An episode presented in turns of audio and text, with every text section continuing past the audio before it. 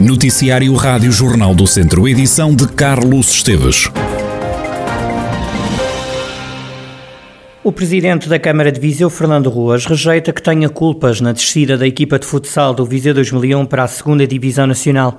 Uma resposta às críticas que o diretor executivo do clube, Paulo Lopes, lançou, dizendo que Fernando Ruas não se interessa minimamente pelo futsal e que continua ausente e amorfo. Eu gostaria de deixar aqui claro o seguinte: eu não escolho treinadores, não dirijo clubes, não escolho jogadores. Portanto, quem o faz, que se responsabilize com os seus eh, associados. Só dou resposta aos cidadãos. A resposta aos associados são os diretores dos clubes e os responsáveis que os clubes têm de dar. Portanto, não peçam, eu não joguei nenhum, nenhum campeonato, não dirigi ninguém, não defini a tática, não, não disse como é que haviam de jogar, 4-1 ou 3-2-1 ou não sei o quê. Eu não defini nada, portanto, que não me imputem, digamos, a responsabilidade de um ou outro inêxito. Isto tem que explicar aos associados. O autarca disse que não se pode dizer que o desenvolvimento de um conselho se vê pela presença ou não de uma equipa de futsal na primeira divisão.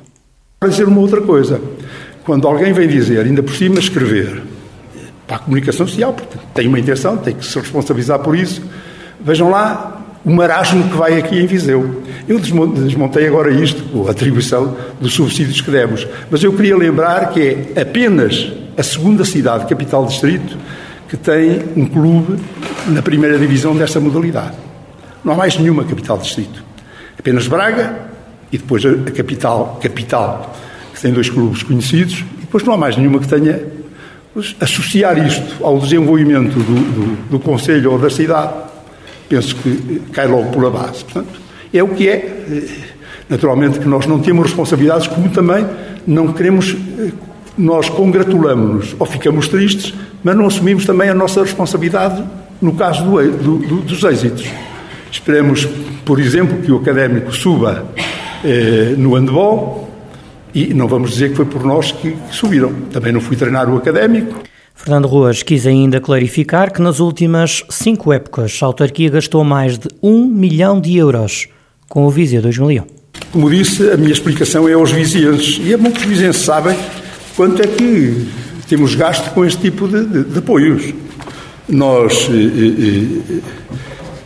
desde nas últimas cinco épocas, com a, a associação em causa, gastámos mais de um milhão de euros mais de um milhão de euros. Portanto, é bom que os clientes saibam onde é que vai o seu dinheiro e que, mesmo assim, as pessoas estão insatisfeitas, mas isso. Mas é bom que saibam. A associação, esta associação que, que, se queixou e, portanto, eh, eh, nos últimos 10 anos levou 1,6 milhões de euros de apoio. Possivelmente é pouco, não faço ideia, não sei, não faço ideia, mas esta é eh, aquilo que seguramente os vizinhos acharão que é um apoio substantivo, um apoio com peso. Eh, eh, mais do que isso, não nos podemos eh, responsabilizar. Fernando Ruas disse que não aceita pressões e nega que a autarquia seja culpada na despromoção do Viseu 2001 à segunda Divisão Nacional. O funeral de António Albino decorre esta tarde em São João de Lourosa. O presidente do académico morreu aos 76 anos. Albino estava internado há alguns dias e acabou por morrer vítima de doença prolongada no Hospital de Viseu. O corpo do presidente academista chega à igreja de São João de Lourosa pelas duas da tarde. Às quatro da tarde vai ser rezada uma missa de corpo presente. O presidente academista vai ser sepultado no cemitério de São João de Lourosa depois da missa. António Albino dirigiu o académico desde 2007, tinha sido eleito há um ano para novo mandato. Foi durante a presidência de Albino que o académico subiu dos distritais até à segunda liga Liga.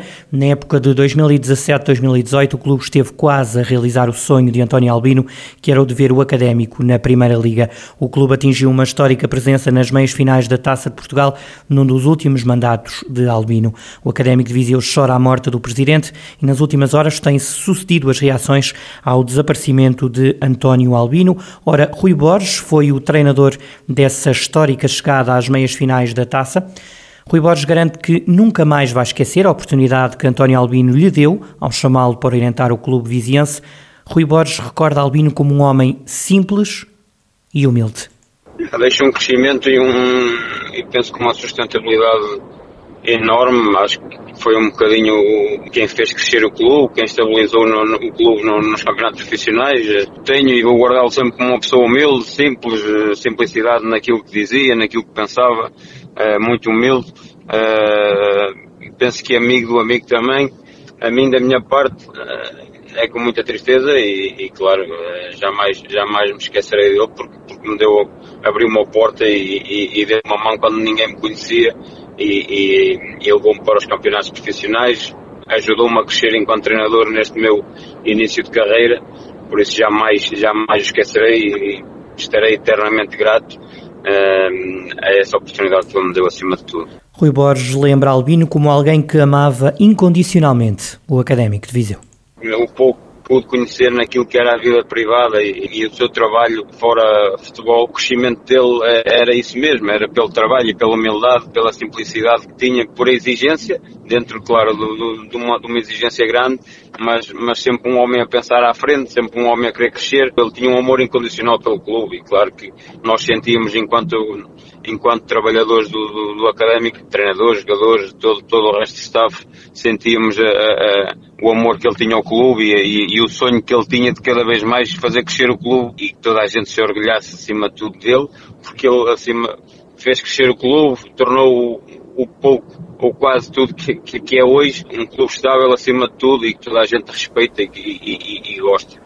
Rui Borges, que treinou o Académico de Viseu nas épocas de 2018-2019. Também nessa época da chegada às meias finais da taça, o capitão chamava-se João Pica. Também João Pica já reagiu à morte de António Albino. Pica recorda que foi António Albino quem ajudou a reerguer o Académico numa das fases mais difíceis. Obviamente deixar a sua história, reergueu o clube numa fase complicada, né? uma fase que foi, foi extinta, uh, tem o seu mérito, uh, é mais um, mais um, um dos senhores que, importantes para o clube que, que desaparece, infelizmente a vida é assim, uh, é, é, triste, mas, mas temos que, temos que deixar, deixar e relembrar as coisas boas que ele, que ele fez. João Pica vai recordar António Albino como um apaixonado pelo académico foi fácil trabalhar com ele, claro, com as ideias dele, com a, maneira, a sua maneira de ser, mas com uma paixão enorme sempre pelo, pelo clube e acredito que ele, durante a vida dele e a existência dele, fez tudo, tudo o que podia em prol do clube e, e da melhor forma que conseguiu. João Pica, antigo jogador do Académico de Viseu, que agora está na estrutura da formação do clube, a reagir à morte do presidente António Albino. Ora, recuando alguns anos, até à época de 2012-2013, numa primeira fase, Carlos Agostinho era o treinador do Académico de Viseu. Carlos Agostinho também já reagiu à morte de António Albino. O também comentador Rádio Jornal do Centro entende que a maior homenagem que o Académico pode fazer a António Albino é garantir um dia a subida à Primeira Liga. Eu penso que a maior homenagem que se pode dar ao Sr. Albino é o académico chegar à primeira divisão. E quando isso acontecer, de facto, vamos ter que nos lembrar que foi um homem que, que tudo fez para que esse momento chegasse. E que foi ele que construiu a base, foi ele que começou do zero e que foi ele que foi levando as pessoas a acreditar que era possível voltar a ter um académico forte. E isso aí nunca ninguém poderá esquecer. A registro, há números e fica, e tem que ficar na história. Quer queiramos, quer não, tem que ser. E, e eu volto a repetir, a maior homenagem que se pode dar ao Sr. Albino é o académico chegar à primeira divisão, porque era de facto esse, essa a grande ambição.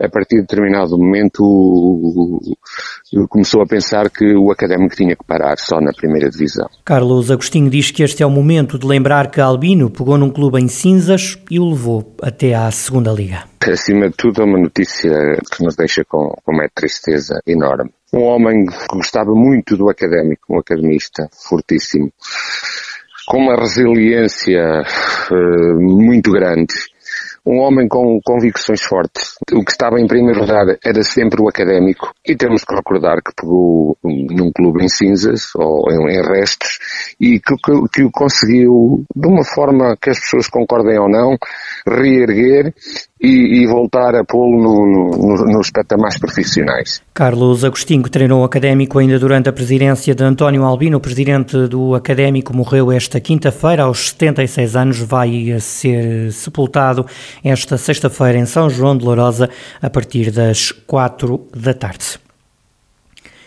Este fim de semana, a nova recolha do Banco Alimentar contra a Fome. Com a pandemia, podem faltar voluntários para ajudar na ação solidária, como explica Fátima Ribeiro, presidente do Banco Alimentar contra a Fome, em Viseu. Em termos de, de, solidariedade, eh, não temos do que nos queixar, principalmente nas campanhas.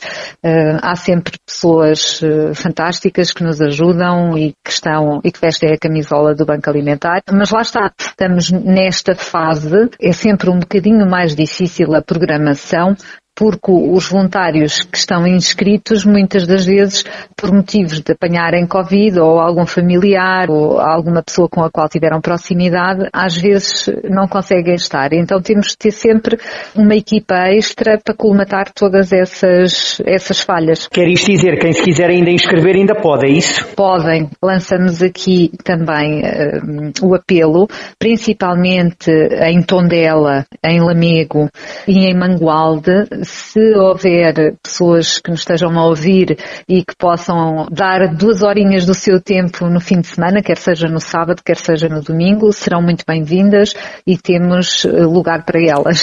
Fátima Ribeiro apela à solidariedade de todos. Em termos de campanha, eh, vamos ter eh, voluntários em todos os supermercados da cadeia Pingo Doce, Auchan, Continente, Lidl e Intermarché. Não conseguimos eh, ainda fazer os mais pequeninos por causa do Covid, não há condições de segurança para o fazermos e então esta campanha vai estar centrada nas grandes superfícies comerciais, nas cadeias que eu acabei de citar. Um, por isso, quem quiser, vá às compras no fim de semana, ajude, podem dar e comprar qualquer tipo de alimentos. Aquilo que eu costumo dizer é, não interessa aquilo que se dá, interessa a boa vontade com, com que se dá porque tudo conta. Cada saco de arroz, cada massa, cada leite, tudo conta, tudo ajuda, não é? Por isso, as pessoas que forem às compras, lembrem-se do Banco Alimentar, lembrem-se daqueles que precisam, sejamos solidários, principalmente numa fase que tem sido difícil para muitas famílias, sejamos nós solidários porque realmente é preciso ajudar, é preciso ter boa vontade, é preciso abrir o nosso coração à generosidade. Fátima Ribeiro, presidente do Banco Alimentar contra a Fome de Viseu, este fim de semana a nova recolha de alimentos nas grandes superfícies. A instituição recolhe pacotes de leite, massa, arroz e azeite. Podem ser doados feijão enlatado ou latas de atum e ainda de salsicha.